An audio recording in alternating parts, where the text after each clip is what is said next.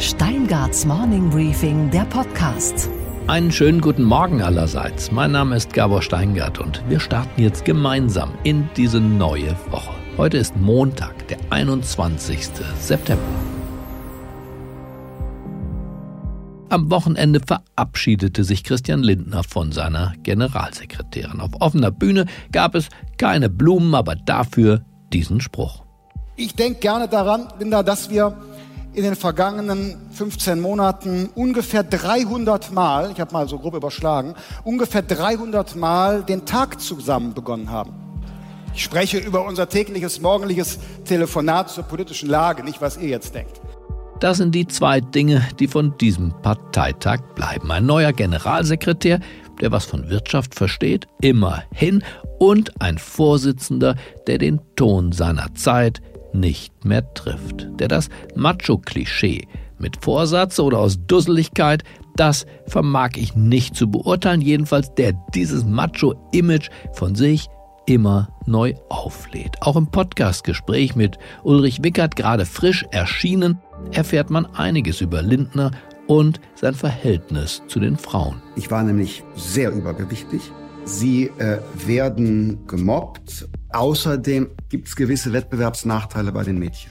Die Frauen und der Wettbewerb. Für Lindner gehört das zusammen wie die Autofirmen und ihre Zulieferer. Er fühlte sich von ihnen, also den Frauen, in seiner Jugend nicht ernst genommen, sieht sich selbst im Rückblick als der dicke, freundliche Junge, der ähm, manchmal lustige Sachen sagt. Später hat sich sein Verhältnis zu den Frauen entspannt. Christian Lindner und Frauenemanzipation, das schloss sich über viele Jahre nicht mehr aus. Aber irgendwie hat man jetzt verstärkt das Gefühl, sein Vorbild sei nicht Rolf Dahrendorf, sondern Burt Reynolds. Jedenfalls spricht er im Podcast mit Uli Wickert über seine Morgenrituale so. Der Wecker klingelt, ja. Das allererste ist ähm, ähm, ein ähm, äh, Griff zu meiner ähm, Lebenspartnerin. Fazit. Kein Fazit. Dafür ist es noch zu früh. Aber irgendwie hat man das Gefühl, die Uhr des Christian Lindner hat zu ticken begonnen. Unsere weiteren Themen heute. Die Hamburger FDP-Vorsitzende und Stellvertreterin von Christian Lindner heißt Katja Suding. Sie war an Bord der Pioneer One und hat gesprochen. Nicht nur, aber auch über Lindner, die FDP und die Möglichkeit einer Doppelspitze der wird sich auch der Vorsitzende nicht sperren, ganz im Gegenteil. Also wir haben so viel zu tun und die Arbeit auf mehrere Schultern zu verteilen. Darüber kann man reden und dann sage ich nur Männer und Frauen vor. Pandemien sind die sozialsten aller Krankheiten, sagt der Historiker Professor Malte Thiessen. Er wirft mit uns zusammen einen Blick auf die Seuchengeschichte der Menschheit und welche Schlüsse wir für heute daraus ziehen können. Ja, tatsächlich sind Seuchen insofern ein Problem und ein größeres Problem als normale Krankheiten, weil sie eben nie nur den Einzelnen treffen, sondern immer das große Ganze, die gesamte Gesellschaft. Und wir staunen über die aktuellen Tarifforderungen von Verdi für den öffentlichen Dienst. Und wir wundern uns über den tollkühnsten Tesla-Fahrer aller Zeiten.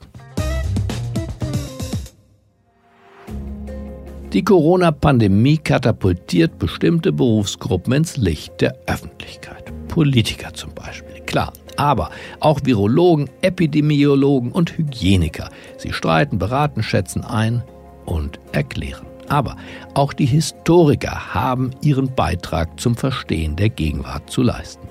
Ich bin durch Zufall auf ein Essay von Professor Malte Thiesen aus Münster gestoßen, weit vor Corona geschrieben. Die Überschrift Seuchen sind die sozialsten aller Krankheiten. Er beschreibt in diesem Aufsatz all das, was er gar nicht kennen konnte, aber was wir derzeit erleben. Eine gesellschaftliche Polarisierung, den Aufstieg realer und auch irrealer Ängste, die Lust auf das Schießen von Sündenböcken. Ich habe den Autor unverzüglich angerufen und um ein Gespräch gebeten. Einen schönen guten Morgen, Professor Malte Thiesen. Schönen guten Morgen, Herr Steingart, ich freue mich. Herr Thiesen, Sie sind nicht Mediziner, Historiker, aber Sie haben sich mit Seuchen und mit Impfungen in Ihrer gesellschaftlichen Dimension beschäftigt, richtig? Vollkommen richtig. Spannendes und Thema. Spannendes Thema und Sie haben sich das ausgesucht, ohne dass sie wussten, dass Corona kommt, oder? Ja, tatsächlich wird man momentan so ein bisschen als Krisengewinnler wahrgenommen. Als ich vor zehn Jahren angefangen habe, mich mit dem Thema zu beschäftigen, war das eher oldschool. Das war etwas, was Mittelalterleute machten, so ein bisschen die Pestgeschichte aufzuarbeiten. Und dass das so diese gegenwärtige Brisanz bekommt, war so nicht abzusehen. Und ja, da stehen wir jetzt. Gerade deswegen fand ich Ihren Rückgriff auf Geschichte und auf Pest und Cholera, Malaria und den, den Umgang auch äh, von Staatlichkeit, von Regierungen mit diesen Krankheiten interessant. Einen Satz habe ich mir gemerkt von Ihnen, der lautet, Seuchen sind die sozialste aller Krankheiten. Wie, wie ist dieser Satz zu verstehen? Ja, tatsächlich sind Seuchen insofern ein Problem und ein größeres Problem als normale Krankheiten, weil sie eben nie nur den Einzelnen treffen, sondern immer das große Ganze, die gesamte Gesellschaft. Das heißt, der Einzelne ist nicht nur krank, sondern er ist potenziell eine Bedrohung für alle anderen. Und das macht sozusagen Seuchen zu einem sozialen Problem. Und deshalb reiben sich Gesellschaften bei Pandemien und äh, können wir diese Spannung beobachten, die wir auch jetzt äh, zum Beispiel in den Blick nehmen können. Deswegen macht ja Donald Trump, äh, würde ich sagen, der hat sie nicht gelesen, aber ungelesen verstanden. The China Virus, die Zuweisung dieses Virus auf einen ihm ohnehin feindlich äh, erscheinenden Staat, das macht er doch genau richtig, wie, wie aus dem Mittelalter gelernt, oder? ja, vielleicht hat er tatsächlich in einer solchen Geschichte geblättert. So kommt einem das manchmal vor.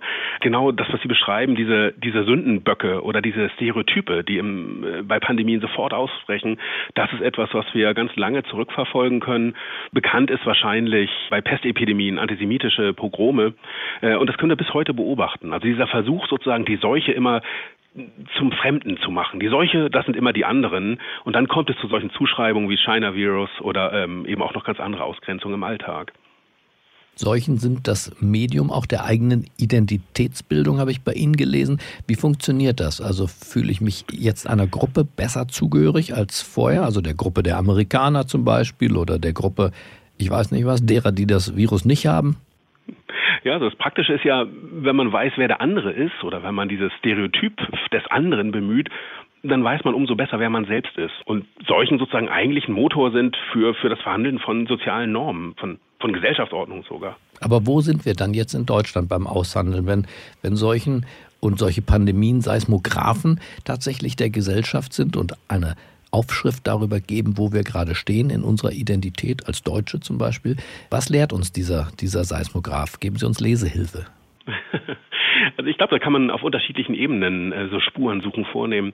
Das eine ist, dass wir tatsächlich zu Beginn der Corona-Krise, der Pandemie, ja auch soziale Spannungen gesehen haben. Also es gab auch in Deutschland Ausgrenzungen, stereotype Zuschreibungen. Das waren zuerst äh, asiatisch aussehende Menschen, aber auch ganz im Kleinen. Also ich bin hier in NRW, in Münster, und die Heinsberger oder die Gütersloher, die können ein Lied von Ausgrenzungen singen. Da äh, wurden Autos mit Gütersloher Kennzeichen zerkratzt, als Gütersloh plötzlich als solchen Herd galt und ähnliches. Also auch da gibt es selbst äh, in der Bundesrepublik zum Teil ausgesprochen mittelalterliche Phänomene. Wie würden Sie dieses Geschehen auf diesen äh, Querdenker genannten Demonstrationen beurteilen? Was sind das für Menschen? Also auch das ist ein Phänomen, was wir historisch schon relativ lange zurückverfolgen können.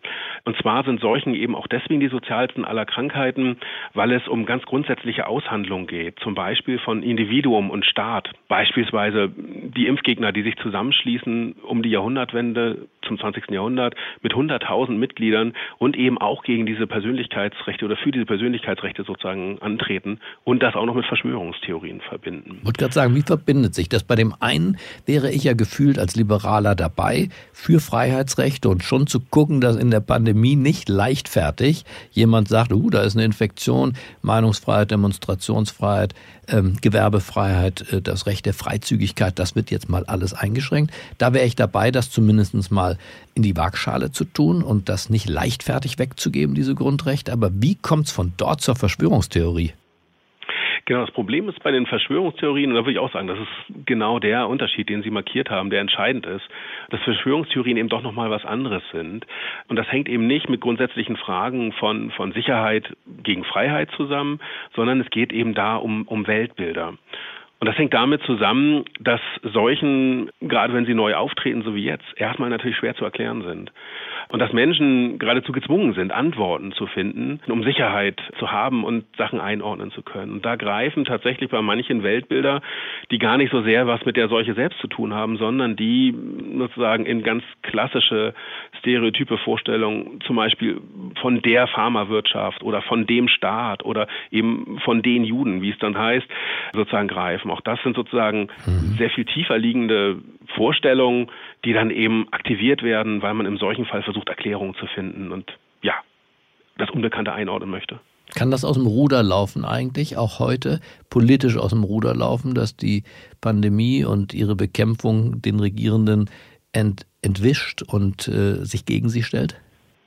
Also ich bin sowieso erstmal Optimist per se, mhm. ähm, teile ich die Sorge eigentlich nicht. Ähm, wenn man zurückblickt, zum Beispiel in die sehr aufgeheizten Debatten um AIDS, HIV in den 80er Jahren, kann man sehen, dass selbst da in einer in einer Situation, in der die Bedrohungslage extrem hoch war, dass da sehr rationale gesundheitspolitische Lösungen gefunden wurden, die eine hohe Akzeptanz in der Bevölkerung gefunden haben, obwohl es am Anfang nicht so sehr danach aussah. Die Angst vor AIDS. Sagen, gerade AIDS wurde selbst ja. vom Spiegel ja damals als äh, homosexuellen Seuche bezeichnet und äh, da hat sich in der Gesellschaft, ich erinnere das ziemlich genau, schon einiges in Bewegung gesetzt gegen Homosexuelle, das vorher vielleicht so offen sich niemals artikuliert hätte.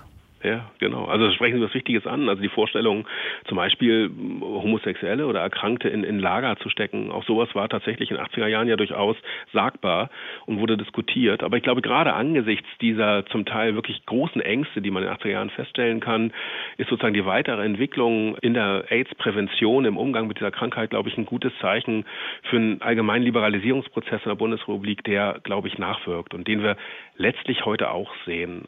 Das Virus überspringt ja nicht nur die Ländergrenze, es überspringt auch die Politikgrenzen. Es sieht nach Gesundheitspolitik aus, aber da steckt natürlich auch eine gehörige Portion Wirtschaftspolitik mit drin. Und äh, wie ich bei Ihnen lerne, von äh, Mussolini äh, bis hin zur Sowjetisierung äh, des äh, damals russischen Gebietes, also die Benutzung einer Pandemie und ihrer Bekämpfung auch für andere, für ökonomische Ziele, sehen wir das nicht auch im Moment, dass wir eine Staatsbeteiligung und die, die Renaissance der Staatlichkeit in der Wirtschaftspolitik wird jetzt medizinisch grundiert jedenfalls? Das ist eine interessante Beobachtung. Ähm, ich glaube, auch das lässt sich ein Stück weit ähm, länger zurückverfolgen, weil Sie etwas ansprechen, was als oder dem Schlagwort der Ökonomisierung des Gesundheitswesens natürlich schon seit den 70er, 80er Jahren intensiv diskutiert wird. Und das ist tatsächlich momentan die Stunde derer, die sozusagen schon immer gewarnt haben und gemahnt, dass sozusagen die Privatisierung oder Teilprivatisierung des Gesundheitswesens ein Problem ist und dem Staat sozusagen seine Handlungskompetenzen eigentlich, ähm, ja, dass er die leichtfertig aus der Hand gibt. Und ein Stück weit ist tatsächlich der Pandemiefall natürlich immer die Chance oder wird als große Chance gesehen, sozusagen wieder Staatlichkeit, staatliche Kompetenzen enger zu ziehen äh, oder an sich zu ziehen, um eben äh, dann für Sicherheit im Dienste der Allgemeinheit zu sorgen. Das ist, glaube ich, schon ein Phänomen, was wir heute beobachten können. Ist natürlich nicht vergleichbar jetzt unbedingt mit Mussolinis Neuordnungsplänen. Mhm. Äh, das Beispiel ist die Malaria. Ne? Er versucht ja. tatsächlich im Kampf gegen die Malaria sozusagen ein neues Italien aufzubauen und die Krisenlösungskompetenz des faschistischen Staates zu demonstrieren. In der Sowjetunion gibt es genauso, genau wie Sie eben gesagt haben. Soweit würde ich jetzt nicht gehen, aber ein Stück weit ist es tatsächlich, dass der Seuchenfall immer wieder die Frage aufwirft, ähm, wie stark sollte auch der Sozialstaat sein und die staatliche Handlungskompetenz. Aber wir Deutsche haben bislang, das war Ihre Konklusion, diesen äh, Test auf unsere äh, Zivilisiertheit, soziale Ausgerichtetheit im Denken und im Handeln bisher bestanden, oder? Ich habe einen, einen, positiven Eindruck. Also ähm, bei allen anfänglichen Äußerungen, die so in den ersten Monaten gerade festzustellen war, wo man zum Teil wirklich erschrocken war, hat sich doch mittlerweile eine, und auch schon währenddessen, auch schon am Anfang, haben sich sehr viele wirklich ausgesprochen nüchterne, solidarische, verantwortungsbewusste ähm, Haltung überall im Alltag gezeigt. Ähm, eine nüchterne Politik, die wirklich sehr, sehr auf Ausgleich, sehr auf Aufklärung, auf Transparenz gesetzt hat. Äh, und das, glaube ich, kann Mut machen, auch dann für weitere Entwicklungen. Danach kann nichts mehr kommen. Ich bedanke mich bei Ihnen. Vielen Dank, Herr Thiessen. Danke, Herr Steingart. Mach's es gut. Katja Suding hat nach der verlorenen Hamburg-Wahl einen weitreichenden Beschluss gefasst. Weitreichend zumindest für sie selbst. Sie wird im Herbst 2021, also nach der Bundestagswahl, die Politik auf Nimmerwiedersehen verlassen. Marina Weißband und Michael Bröker haben die Noch-Politikerin, die nach allerlei parteipolitischen Verletzungen jetzt also zurück ins Zivilleben strebt, auf die Pioneer One eingeladen. Zu unserem Podcast-Format Die Überstunde. Ein Gast, eine Stunde, ein Thema. Diesmal ging es um Mut. Aber natürlich ging es auch um die FDP, die Frauen und den Vorsitzenden, der sich öffentlich von seiner Generalsekretärin getrennt hat. Also die Debatte über Linda Teuteberg, natürlich, die hat, glaube ich, niemandem gefallen. Da, glaube ich, braucht man auch gar nicht drüber reden, dass das immer unangenehm ist, wenn Personaldebatten öffentlich geführt werden. Ich glaube, da sind auch, das ist auch jedem Beteiligten klar, dass das, dass das nicht gut gewesen ist. Deswegen bin ich auch froh, dass das jetzt beendet ist. Und es ging um den Vorschlag der Bremer Landesvorsitzenden der FDP, Lenke Wischhusen. Die hat nämlich eine Doppelspitze vorgeschlagen, jetzt noch, also vor der kommenden Bundestagswahl. Wie mutig wäre es, wenn jetzt die FDP, wie jüngst vorgeschlagen von ihrer Kollegin aus Bremen, eine Doppelspitze macht? Also diese Diskussion gibt es. Ich würde das entweder als besonders mutig oder als sonst wie bezeichnen. Aber auch richtig. Ähm, die Diskussion, die, die kann man führen, die, die darf man führen es muss dann aber auch Kandidatinnen oder Kandidaten geben, die dann das machen wollen. Also dann kann man das ja total gerne Wenn tun. Wenn es die Struktur auch, gibt, gibt es meistens auch Kandidaten. Da wird sich auch der, der, der Vorsitzende nicht, nicht, nicht sperren, ganz im Gegenteil. Also äh, wir haben so viel zu tun und die Arbeit auf mehrere Schultern zu verteilen. Darüber kann man reden und dann sage ich nur Männer und Frauen vor, die das machen möchten. Das ganze Gespräch mit Katja Suding kann ich Ihnen nur dringend empfehlen. In der Überstunde hören Sie, was Marina Weißband und Michael Bröker der noch Politikerin entlockt haben. Und die Überstunde gibt's überall da, wo es gute Podcasts gibt, bei Apple, bei Deezer, bei Spotify und auf unserer eigenen Webseite thepioneer.de. Und was, Gabor, ist eigentlich heute in der Hauptstadt los? Naja, hinter den Kulissen der Union stellt sich immer lauter die Frage, wer denn jetzt die Nase vorn hat beim Rennen um den Parteivorsitz und damit verbunden ja auch die Frage nach der Kanzlerkandidatur. Am Wochenende gab es erstmals seit langem wieder eine Parteiversammlung. So ganz in echt, die junge Union Niedersachsen hatte geladen. Und Friedrich Merz und Armin Laschet waren gekommen mit höchst unterschiedlicher Resonanz. Michael Bröker, der Chefredakteur von The Pioneer, ist jetzt bei mir. Du hast dieses Duell ja angeschaut und dir auch angehört. Was, Michael, war dein Eindruck oder noch direkter gefragt, wer hat gewonnen? Bei der Jungen Union beim Niedersachsen-Tag würde ich schon sagen, hat Friedrich Merz gewonnen. Es waren zwei unterschiedliche Modelle. Hier der streitbare, rauflustige, fast schon aggressive Friedrich Merz, der ein Stück weit mit Angela Merkel abrechnen will. Und dort der freundliche, integrative Armin Laschet, der im Grunde für das weiter so steht. Und die Junge Union hat für Merz applaudiert, das muss man so deutlich sagen. Aber Laschet bekam auch Applaus. Der kriegt seinen freundlichen Applaus, wurde angemessen empfangen, aber die Sympathien lagen schon bei Merz. Nun ist die Junge Union ja, wie du sagst, der Jugendverband äh, der CDU und auch der CSU. Aber wie sehen das denn die etwas reiferen Kader, die CDU-Ministerpräsidenten zum Beispiel? Ja, die hätten es am liebsten, dass es gar keinen Wettbewerb gibt. Zum Beispiel Tobias Hans, der neue junge Ministerpräsident im Saarland. Er versucht im Hintergrund mit Volker Bouffier und anderen die Teams zusammenzubringen. Am liebsten kein Streit mehr auf dem Parteitag. Ich glaube nicht, dass es gelingt, aber er hat ein paar ganz gute Argumente genannt, warum die Basis jetzt in der Corona-Pandemie keine Lust mehr auf den Streit hat. Hören wir doch mal zu, was Tobias Hans gesagt hat, der mich auf der Pioneer One besucht hat. Ich weiß, dass viele sich wünschten, dass es im Moment und in dieser Situation keine Auseinandersetzung um den Parteivorsitz geben würde. Ich weiß aber auch, dass es sehr unwahrscheinlich ist, dass äh, zum jetzigen Zeitpunkt sich da noch ja, Dinge ändern und äh, man auch von so einer Kandidatur ja schwer runterkommt. Okay, klingt für mich ein bisschen nach Hinterzimmer, nach Sehnsucht nach Hinterzimmer. Was ist denn aus der CDU, Michael, eigentlich geworden? Die stand doch immer für Konkurrenzkampf, Wettbewerb, der Beste soll gewinnen. Ja, das gab es ja 2018 und die CDU will in der Krise sich nicht angreifbar machen. Die Leute wünschen sich Harmonie, die wünschen sich den Konsens. Und die CDU befürchtet, dass sie durch zu viel parteiinternen Streit bis Dezember hin in den Umfragen verliert. Das ist so ein bisschen meine Sorge, dass äh, das, was wir beim letzten Wahlparteitag erlebt haben, dass eben zwei Lager entstehen, dass uns das zu schaffen macht im Bundestagswahlkampf. Und das muss um jeden Preis vermieden werden. Deswegen werde ich den, der gewählt wird, nach Kräften unterstützen. Sehr interessant, Michael. Aber was sonst noch gibt es in dem Hauptstadt-Newsletter, den du und die Kolleginnen und Kollegen zusammen fertigen? Michael, lass doch mal gucken, was steht da heute drin? Ja, vor allem ein wichtiges Thema treibt uns um, nämlich ein Rettungsschirm für die Autozulieferer. Da gibt es Konsens. Ein alter Bekannter kommt zurück auf die Bühne, Frank-Jürgen Weise, der ehemalige Chef des Migrationsamts. Er soll für die Kanzlerin und für die Gewerkschaften einen Fonds bauen, der die Autozulieferer unterstützt, privat finanziert, staatlich gestützt der Migrationsexperte für die Autoindustrie jetzt. Der auch schon mal die Bundeswehr reformiert hat. Der Mann ist scheinbar ein Alleskönner für die Kanzlerin und soll jetzt diesen Prozess organisieren. Der war mal bei McKinsey und kann offenbar Organisation. Aber ich habe auch gehört, es wird teuer. Es wird immer teuer, wenn ein Fonds gebaut wird. 500 Millionen Euro sollen eingesammelt werden. Aua. Den Investoren wird 15 Prozent Rendite versprochen, das in diesen Zeiten ja durchaus ein Angebot ist. Und der Staat soll nicht selber Geld geben, sondern soll nur bürgen. Das ist ja die moderne Form der Kreditfinanzierung. Vielen Dank, Michael. Und alles weitere findet man wahrscheinlich auf thepioneer.de, richtig? Richtig. Und was, Gabor, geht eigentlich gar nicht. Dass die Gewerkschaft Verdi und der Deutsche Beamtenbund doch tatsächlich 4,8 Prozent mehr Lohn für die ihnen anvertrauten 2,3 Millionen Beschäftigten fordern. Das ist mitten in der Pandemie ziemlich happig.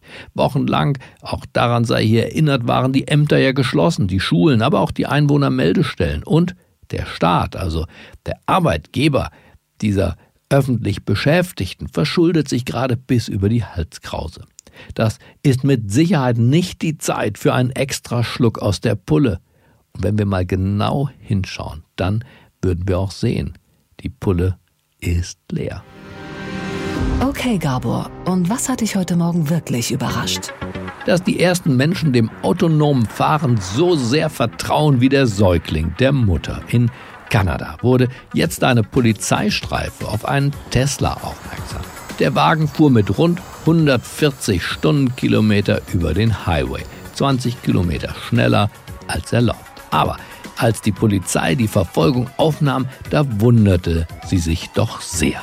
Denn auf den ersten Blick sah es so aus, als würde gar keiner im Auto sitzen. Und tatsächlich, als das Auto endlich gestoppt werden konnte, waren Fahrer und Beifahrersitz in Liegeposition. Und ein verschlafener 20-Jähriger fuhr das Seitenfenster zur Führerscheinkontrolle herunter. Man hatte den Autopiloten eingestellt und die Zeit im Wagen für ein kleines Nickerchen genutzt. Naja, wahrscheinlich lief im Hintergrund ganz sanft der gute alte Randy Travis mit King of the Road. Trailers for sale or rent, rooms to let 50 cents. No phone, no pool, no pets. Ich wünsche Ihnen einen gefühlvollen und zugleich putzmunteren Start in diese neue Woche. Bleiben Sie mir gewogen. Es grüßt Sie auf das Herzlichste. Ihr Gabor Steingart. Trailers for sale or rent. Rooms to let 50 cents. No phone, no pool, no pets. I ain't got no cigarettes, oh, but two hours of pushing broom buys an eight by twelve four bit room. I'm a man of means by no means king of the road. Third boxcar, midnight train, destination Bangor, Maine. Old worn out suit and shoes. I don't pay no union dues. I smoke old stogies I have found. Short, but not too big around. I'm a Man of means by no means. King of the road. I know every engineer on every train. All of their children and all of their names. Every handout in every town. And every lock that ain't locked when no one's around. I sing trailers for sale or rent. Rooms to no phone, no pool, no pets. I ain't got no cigarettes, all but two hours of pushing broom by the eight by twelve four bit room. I'm a man of means by no means, king of the road.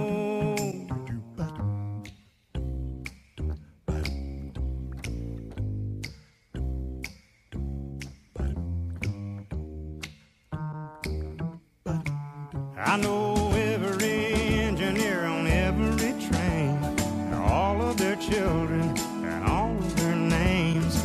Every handout in every town, and every lock that ain't locked when no one's around. I sing trailers for sale or rent, rooms to let